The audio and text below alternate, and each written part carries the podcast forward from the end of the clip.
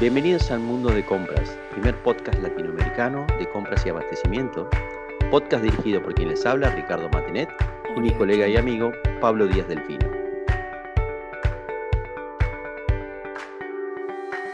Bienvenido al Mundo de Compras, capítulo 11. Ricardo, ¿qué nos, qué nos depara de hoy? ¿A quién tenemos de invitados?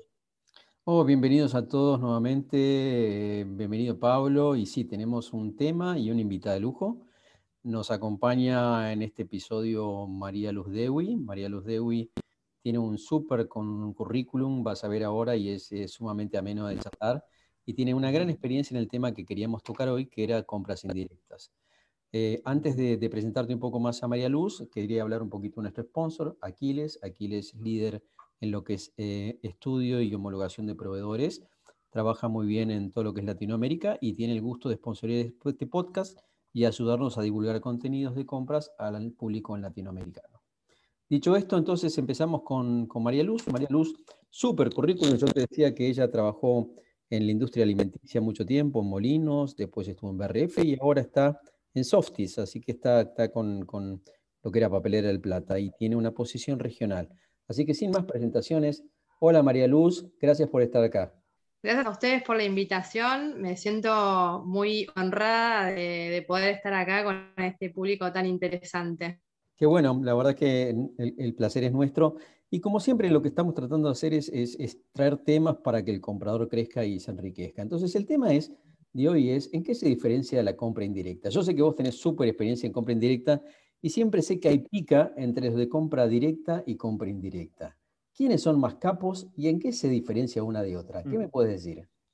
Bueno, mira, eh, por suerte te puedo hablar de los dos temas porque tuve la posibilidad de, de trabajar en ambas dos. ¿sí? Hoy particularmente estoy con un, con un foco más en regional de indirectos, pero por lo menos en la experiencia que yo tengo de las compañías que yo trabajé, normalmente la compañía le pone mucho foco al indirecto porque es donde se concentra el mayor gasto de la compañía o el costo, digamos, ¿no?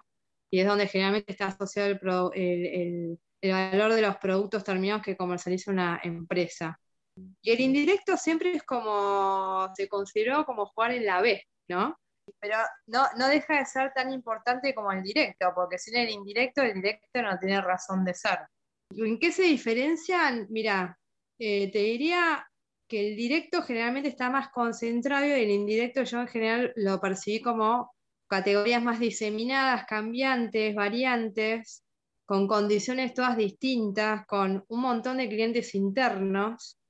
Le aplica mucho las regulaciones del país, en cuanto, por ejemplo, te pongo un ejemplo de lo que es la logística, la mano de obra, ¿sí?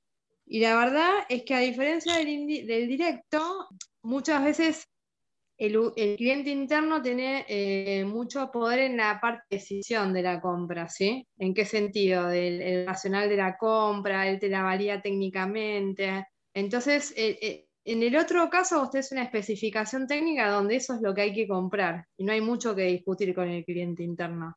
Entonces, a, tu, a, tu a la segunda pregunta que estaba postulada, que si es más fácil o más difícil, yo creo que son distintas, ¿no? Porque la, indirecta, digamos, creo que requiere como una... Las dos requieren un montón de expertise. La de directa siempre estás comprando en general más de lo mismo, ¿no? La indirecta puede cambiar radicalmente el alcance, el cliente interno, digamos, las condiciones de, de, del servicio, y eso es lo que hace, digamos, a la habilidad del comprador a, a, a poder, digamos, cerrar un acuerdo con la compañía, para la compañía, ¿no? Eficiente. Ahí ¿no? te voy a interrumpir, te voy a interrumpir porque no te la voy a dejar pasar. Hay una cosa que vos dijiste que me gustó mucho.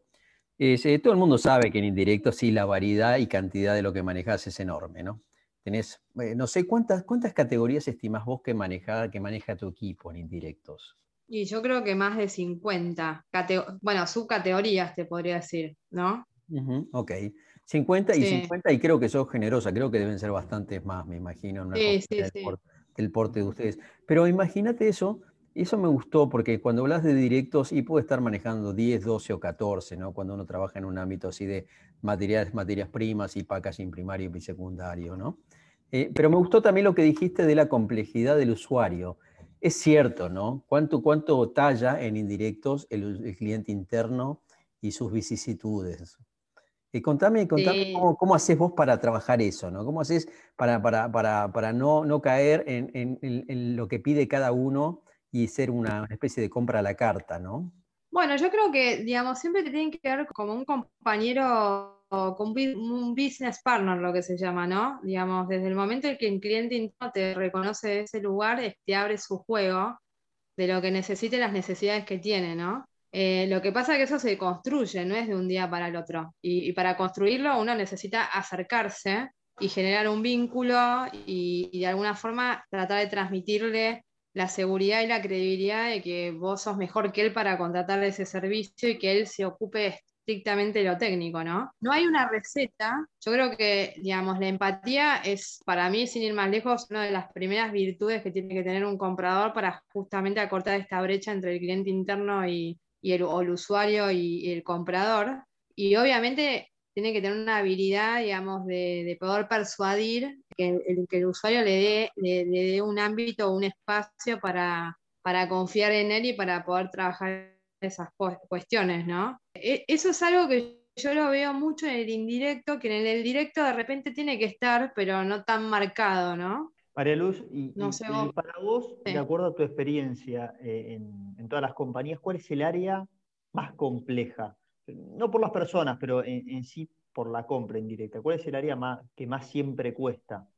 Y yo creo que el área de operaciones y el de logística, te diría que yo son las que yo veo en general más complejas. Sobre todo te diría operaciones y dentro de operaciones lo que es el área de mantenimiento, ¿no? Muchas veces es difícil, digamos, hacerles cambiar, digamos, de, concepto a un jefe de mantenimiento, a un gerente, y decirle, mira, tal marca también es conveniente, tiene el mismo nivel de eficiencia, de efectividad. Ellos son como muy estructurados en ese sentido, y si algo les funciona bien, el cambio a otro proveedor o, a otra forma de trabajar les cuesta bastante en general. Y ese cambio, ese cambio a veces conviene hacer como pruebas pilotos, empezar a ir convenciéndose. ¿Cómo, ¿Cómo, los convences? ¿Cómo logras hacer ese cambio?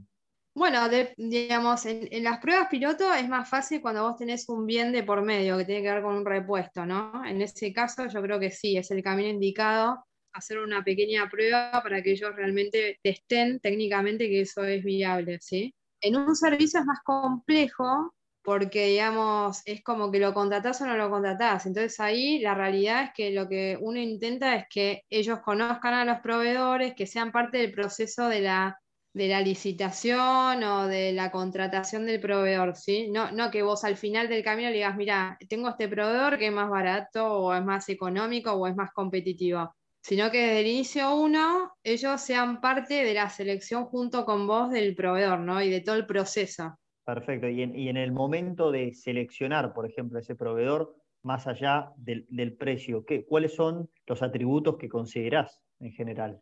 Bueno, obviamente que, la, el racional técnico que ellos te puedan dar para mí es súper importante, ¿no? Y la calidad, el plazo de entrega, eh, son atributos que yo considero un montón, más allá del precio, ¿no? Eh, sobre todo, y, el nivel de eficiencia que me va a mantener en la planta. Si yo puedo garantizar esos conceptos, de alguna forma debería yo cumplir con la expectativa del cliente interno, ¿no? Ok.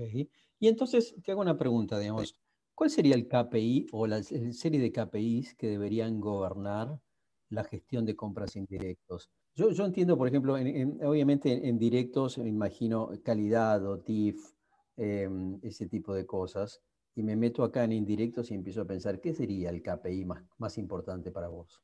Y bueno, uno de los KPI más importantes primero es el nivel de servicio, ¿no? Que vos le des a, los usuarios, eso es a nivel proceso, te diría, ¿no? Eh, tiene un requerimiento y vos que se lo cumplas, eso es, una parte importante de todo esto.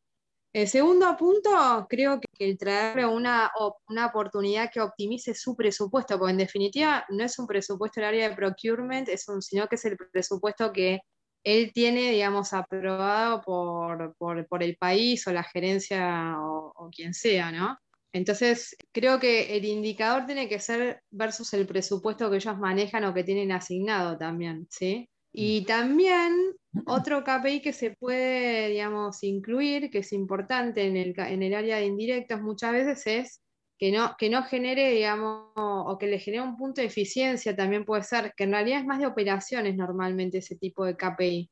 Pero te diría los centrales es el tema del nivel de servicio y el tema de, los precios y las condiciones. Muchas veces ellos buscan, por ejemplo, que haya backups en equipamiento, que vean sin cargo o servicio técnico cuando ellos están contratando un servicio integral que venga sin cargo, entonces todos esos aditivos que se vienen que no dejan de ser parte de la propuesta económica, digamos, son KPIs que tienen que estar en, el indirecto, digamos. Te entiendo. Y decime una cosa, si vos tuvieras que, proponerle a un comprador, decime, vení, hace carrera en indirectos eh, que, y recorre el mundo, ¿viste? Como si fuera un soldado, join the army y, ah. conoce el mundo, bueno, ¿qué, le dirías a un comprador de indirectos? ¿Qué, primero, ¿qué, qué, tiene qué cosa linda tiene ser comprador de indirectos. Y la segunda es, ¿qué tipo de persona crees que debería ser un comprador de indirectos? ¿Qué atributos tendría que tener esa persona? Mira, yo creo que tiene que tener, digamos, algunos atributos más, más bien blandos o, de humanidad que, tienen que estar presentes, como es el tema de la empatía, el acercamiento, el, digamos, el trabajar en equipo, digamos, esto de transmitir, digamos, eh, seguridad, eso desde el punto de vista más humano, diría. Y desde el punto de vista más técnico, yo creo que es importante que tenga método de trabajo, ¿no? Un comprador. ¿En, qué sentido? Que, sea una persona capaz, digamos, de iniciar y de concluir un proceso de, adjudicación que puede ser a través de una cotización, simple cotización o por ahí un proceso un poco más complejo que puede ser una licitación y entender todos los pasos, digamos, y, el por qué se piden esos pasos y a dónde quiere llegar, ¿no? O sea, el definir una estrategia en definitiva, ¿sí? Entonces, eh, y eso me trae, digamos, un punto importante eh, que tiene que ver un poco con que más allá de que en el indirecto se encuentren un montón de categorías, es muy importante el tema de la especialización, porque, porque cada tipo de compra tiene su aspecto determinado y propio, ¿no? O sea, nosotros no podemos comparar una logística, por ejemplo, con una agencia de medios. O sea, no tiene nada que ver y sin embargo están en el indirecto. Entonces, y si vos me preguntás, ¿vos colocarías a un comprador que tiene experiencia en logística a trabajar en agencia de medios? Y depende, porque depende de las habilidades y los, digamos, y los skills que tenga. Si tiene método de trabajo, si es una persona abierta, si sabe trabajar, si tiene, digamos, ganas de aprender, y seguir desarrollándose, yo sí lo pondría, digamos, pero, pero bueno, e, está claro que uno busca un poco la especialización y eso también encasilla un poco a, las personas, ¿no? Es cierto, es cierto, pero, pero creo que, digamos, cada vez es más, más, más necesario la especialización en compras. Yo no sé si creo que en algún lugar coincidís conmigo. Es difícil con tantas categorías en indirecto tener tantos especialistas, eso es cierto también eh, y, entonces tenés semi-especialistas o tenés gente que va manejando dos o tres cosas a la vez, supongo, ¿no? Sí, totalmente, totalmente. Y de hecho, a diferencia del directo, digamos, son, el, indirecto requiere más cantidad de gente, porque justamente tenés más variedad de contrataciones, ¿no? Entonces, digamos, la especialización es clave ahí. Digo, pero también es válido que un comprador pueda pasar de una categoría a otra, ¿no? Porque, porque también, digamos, puede suceder que algún comprador inicie su carrera en el área de compras y vos quedas encasillado en una categoría, pero de repente tenés más afinidad con, que otra. Y bueno.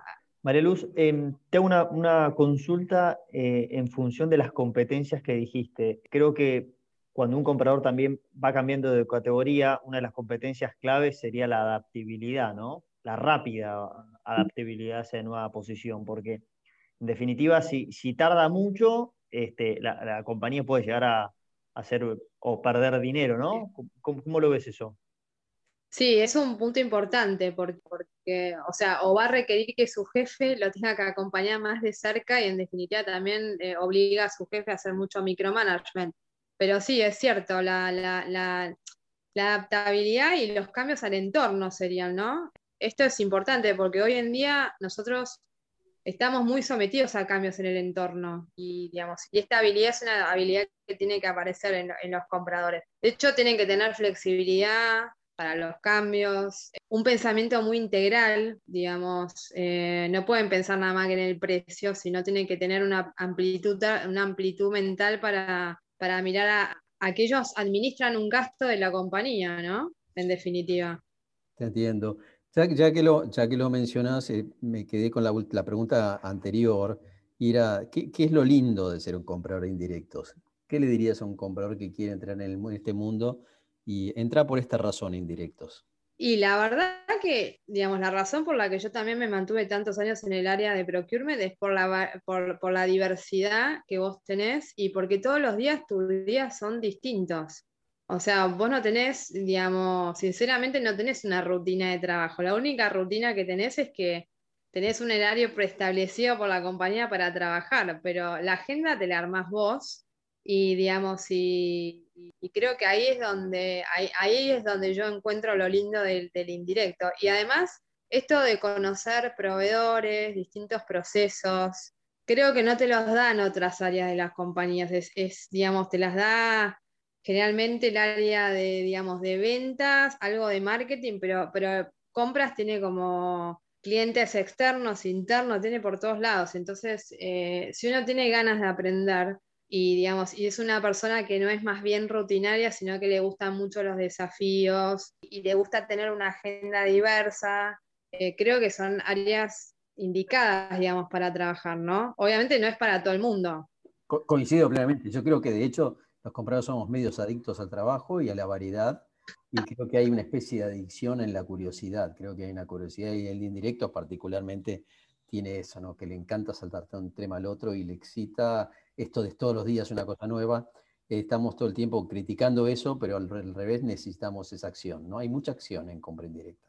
Sí, hay, hay mucha acción y hay mucha presión también. ¿sí? O sea, eh, yo encuentro como que el área de compras, cuando la compañía va muy bien, es como que es lo que deberías hacer, ¿no? Y cuando va mal, digamos, te, tienen un nivel de exigencia enorme. Es la culpa. Exacto. Sí, pero al final del camino es como que si uno sabe convivir con eso, eh, es súper apasionante, porque yo sinceramente he aprendido tanto en estos años de carrera que he tenido, que digamos, y, creo que ahí es, justamente lo que a mí me aportó mucho, es esta diversidad que hay, que me permitió ir de un lado para el otro y, digamos, y, hoy me encuentro que todavía hay un montón de categorías que yo nunca voy a conocer, creo que no me va a alcanzar la vida para conocerlas de hecho, ¿no? Es cierto.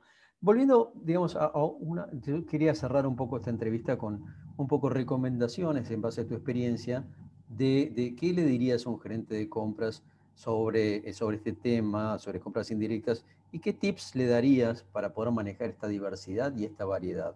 Bueno, primero, como, como, primer consejo, creo que es importante tener, digamos, compradores que estén a la altura de la circunstancia, ¿no? Creo que no, no, es, no es grato tener gente que no, por ahí no está, digamos, que no sepa cómo hacer tu, su trabajo porque te obliga, digamos, como gerente a, tener que sumergirte demasiado. O sea que es importante tener personas que sepan lo que tienen que hacer, que ya estén medianamente formadas o en proceso de formación y que además tengan esta cualidad de querer seguir explorando y creciendo y este como eh, hambre de crecimiento, ¿no? Es preferible tener menos gente, pero que esté digamos, bien, bien remunerada y que sean eh, profesionales destacados que tener más eh, compradores que sean demasiado generalistas. Me parece que hoy, con el nivel de exigencia y de presión que tienen las compañías, requieren como compradores que estén muy a la altura de la circunstancia. Eso por un lado. Otra cuestión que creo que, es importante en el área de compras es la constante capacitación, ¿no? Eh, hay, muchos, hay muchas herramientas digitales y virtuales que, ayudan mucho a la, parte operativa de la gestión de compras y, lo que las empresas deberían tender a hacer es ir contratando esos software y servicios, implementándolos para justamente no, no tener digamos, compradores que, no, generen valor agregado porque tienen que hacer, por ejemplo, generar una orden de compra, ¿sí? Entonces, es reducir la carga operativa a través de un montón de sistemas y software, tener, digamos, compradores que sean muy estratégicos y, digamos, y la realidad es que tener bastantes compradores que te permitan a vos tener un nivel de especialización bastante grande, ¿no? Y de expertise. Interesante, ¿no? Porque al final terminamos en, la fórmula mágica de personas, procesos y sistemas para, mejorar el compras. Me gusta eso Y sí, yo creo ciertamente, en, coincido con vos, que más vale calidad que cantidad, eh, que, hoy, que hoy hace falta un comprador bastante más profesional que antes y sobre todo alguien que pueda ver el, bosque y el árbol a la vez, ¿no? Ver solamente el árbol te lleva a la piña y... Sí, sobre todo porque creo que en, los las últimas décadas las mismas compañías encontraron que el área de procurement es un área estratégica, entonces con más razón, digamos, no puede, no puede estar con eh, funcionarios que sean meramente operativos o administrativos, ¿sí? Está claro, está claro. y bueno, eso hacémelo acordar cuando haya que negociar el sueldo, ¿no? Pero, pero claramente, claramente es importante, es importante esto. Te voy a hacer una última pregunta y con esto te libero, Luz. No sé, Pablo, si vos tenés alguna para cerrar, pero, pero me quedé pensando, Luz, ¿te miden por ahorros? ¿Estás, tenés, un, ¿Tenés una meta de ahorros en tu equipo? Sí, tengo ahorros, tengo también por desarrollo de estrategias, tengo puntos de eficiencia, o digamos, eficiencia desde el punto de vista operativo dentro del área de procurement, ¿no? El, de incrementar las compras en contrato marco, ese tipo de cuestiones. Y también tenemos metas de compliance. El tema de compliance es un tema que está muy, muy, digamos, arriba de la mesa y, digamos, y, eso también, ¿no? Hay que tener procesos súper robustos para, poder cumplirlos. Ok, ¿y tenés alguna meta de responsabilidad social empresaria, de meta de, de compra sustentable y compra verde? En realidad, no particularmente yo, sino que mi compañía en la que actualmente estoy trabajando eh, tienen un objetivo de sustentabilidad, eh, de reducción de, CO2 y reducción de, la utilización del, agua, por ejemplo. Y por ejemplo, para el 2025 nosotros uno de los objetivos que tenemos es no, tirar más residuos a... Los rellenos sanitarios a esos lugares. Y después, bueno, el, mismo proceso de, la fabricación del tisu hace que la cantidad de agua que se, se genera, o sea, o se utiliza es muy alta. Entonces están buscando constantemente, viste, equipamientos o, tecnologías que colaboren a, a, reutilizar el agua esa o a usar menos cantidad de agua, digamos. Eh, y bueno, otra cosa importante es que nosotros, digamos, digamos, dentro de los productos que comercializamos son derivados de los bosques, entonces también, digamos, trabajamos mucho el concepto de comprar productos que son de bosques, digamos, que están controlados, sino no, no perjudicar a los bosques nativos. Nosotros tenemos, de hecho, regulaciones muy importantes de, de que no podemos talar cualquier tipo de árbol y cualquier tala que se haga se tiene que reponer en el ecosistema, ¿no? Entonces es una empresa que está muy comprometida con el, con el tema de la sustentabilidad y además, por ejemplo, tenemos dentro del área de procurement un montón de proyectos que si bien hoy en día no tenemos un objetivo que nos miden, pero nosotros trabajamos para que eso suceda, que es, por ejemplo, no sé, tenemos el proyecto de autoelevadores que, que pasen de combustión a litio, entonces ahí de alguna forma eh, vamos haciendo aportes a la huella de carbono o a reducir la huella de carbono, ¿sí? Excelente. Eh, casi, casi la pregunta que hay de Maduro, entonces, ¿es más difícil hacer un procurement sustentable, Luz, o, o, no notas que te cambia mucho el trabajo con eso? No, no, no, yo creo que no. Yo creo que es parte, digamos, de lo que tenemos que hacer y, es, eh, es, justamente cambiar un poco el, el, modelo de gestión que tenemos, pero no, no en sí no lo veo como que requiera una expertise adicional. Excelente. Bueno, Pablo, me parece que es una súper linda entrevista. Eh, yo te estoy sumamente agradecido, Luz.